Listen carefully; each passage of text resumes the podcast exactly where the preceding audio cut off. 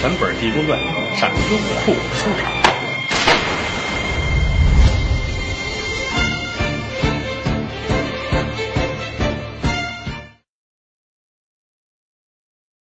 花开两朵，是各表一枝。回过头来再说这位郑氏夫人李文龙的媳妇儿，由打这儿跟舅妈出来哭了一道。回去之后，舅妈也劝他：“你别难过啊，说这个三条腿的蛤蟆不好找，两条腿的活人有的是啊。你咱们这胡同这儿多少好的，你看上谁，我给你说去，于谦于的官人啊，高峰高的官人是吧？侯震侯的官人啊，还李经李的奶奶，他们家那小少爷，不都挺好吗？是吧？你挑一个吧。正事不听。好，转天这痛哭啊，非得跟自个儿的舅妈说：“你去一趟，你去跟他求个情，给我讲讲这个事儿，看看能不能把事儿说利索了。”马氏出去转了一圈回来，然后这不行哈！我要是转一圈叫门人都没开，这事儿没办法了。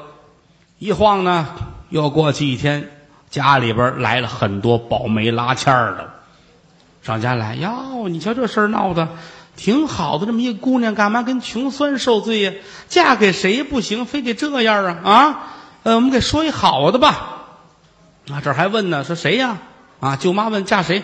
说这咱们这有一个卞员外，姓卞，叫卞虎，家里多有钱呢？啊，嫁过去，你说吃的也好，穿的也好，住的也好，进门当家有什么不好的？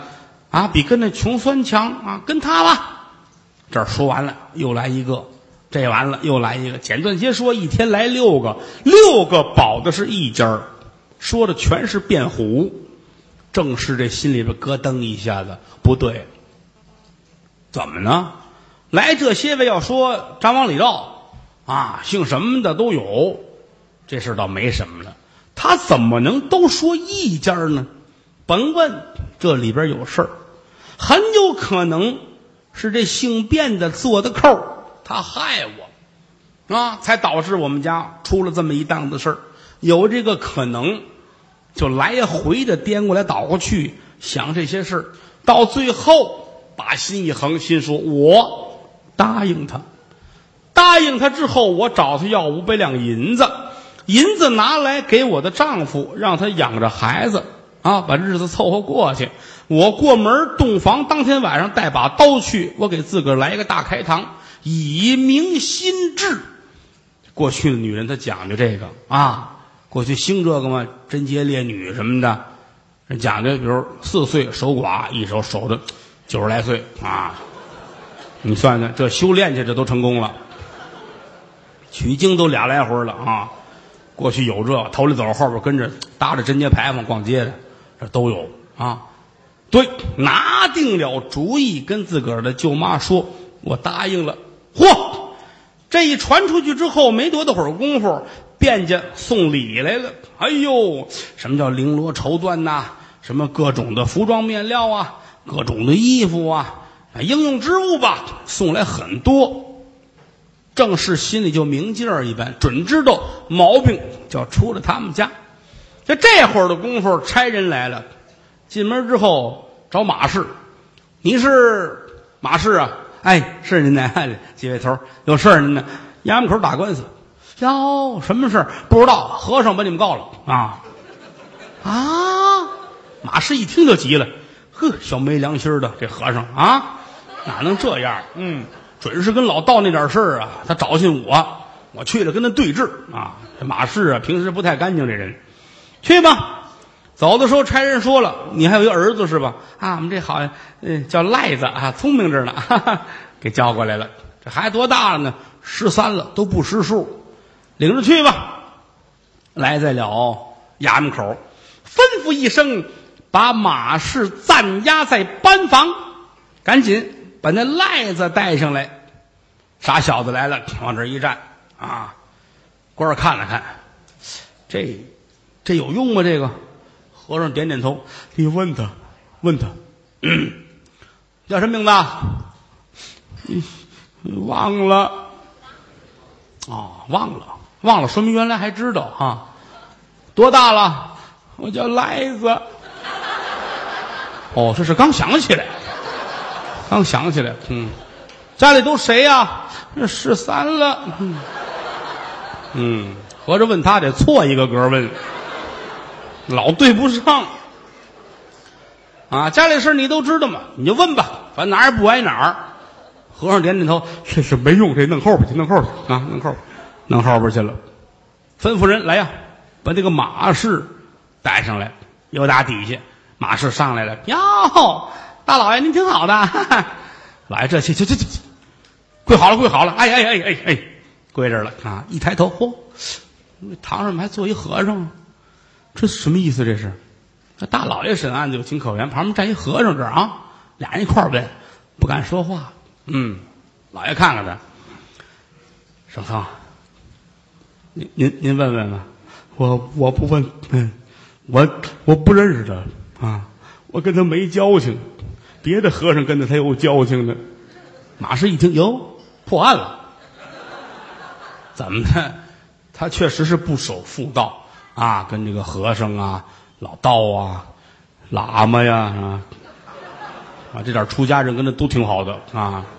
他脑袋是飞速旋转，是哪个和尚告的我呢？啊，正琢磨呢。嗯，和尚说：“你问吧，直接问吧。”哎哎，官一拍桌子，马氏，哎哎哎，老爷，您说这个，我来问你，那个郑氏是你家的外甥女儿吗？哎，不错，哈哈，我们家外甥女儿哈，打小我们给弄大的。哦，现如今。李文龙休妻一事，你知道吗？知道，知道，知道。他这个嗨，两口子闹别扭啊。嗯，我们也劝来着，但是劝完之后啊，他不听话，这就没办法了。既然休了妻了嘛，一家女不家求，这不也给孩子找主呢吗？还得过好日子。见天跟家里也不是事儿，我倒不是说管不起顿饭，多双筷子算。行行，闭嘴，闭嘴，闭嘴。哎，是还没说完呢，我们这个哈。我问你。和尚说：“你们这有事儿，到底怎么回事？”哟，这冤枉我们！我天地良心，我跟这和尚没事儿啊。我们圣僧站起来，闭嘴，闭嘴，闭嘴啊！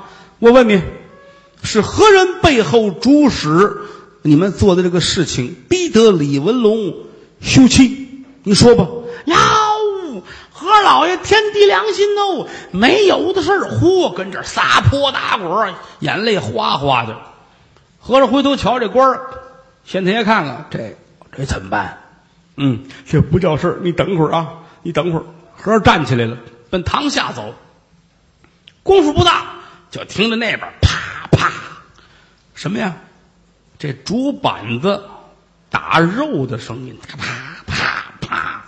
紧跟着就听这赖子，哎呀，哎呀，哎呀，母子连心。虽然说这个赖子这脑子有点问题，但是做娘的听见了，心里也受不得。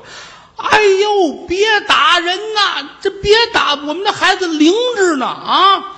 别打。一会儿的功夫，有打屏风后边和尚回来了啊，打么打们手啊，呃。你你你们家赖子可都说了，你招不招啊？哎哎，我要您要这样说，那我就招了不？怎么呢？以为儿子说实话了，其实啊，他是没上屏风后边看去。屏风后边找了一差人呐，打后厨来块猪肉扔在那儿，拿着板打肉，啪。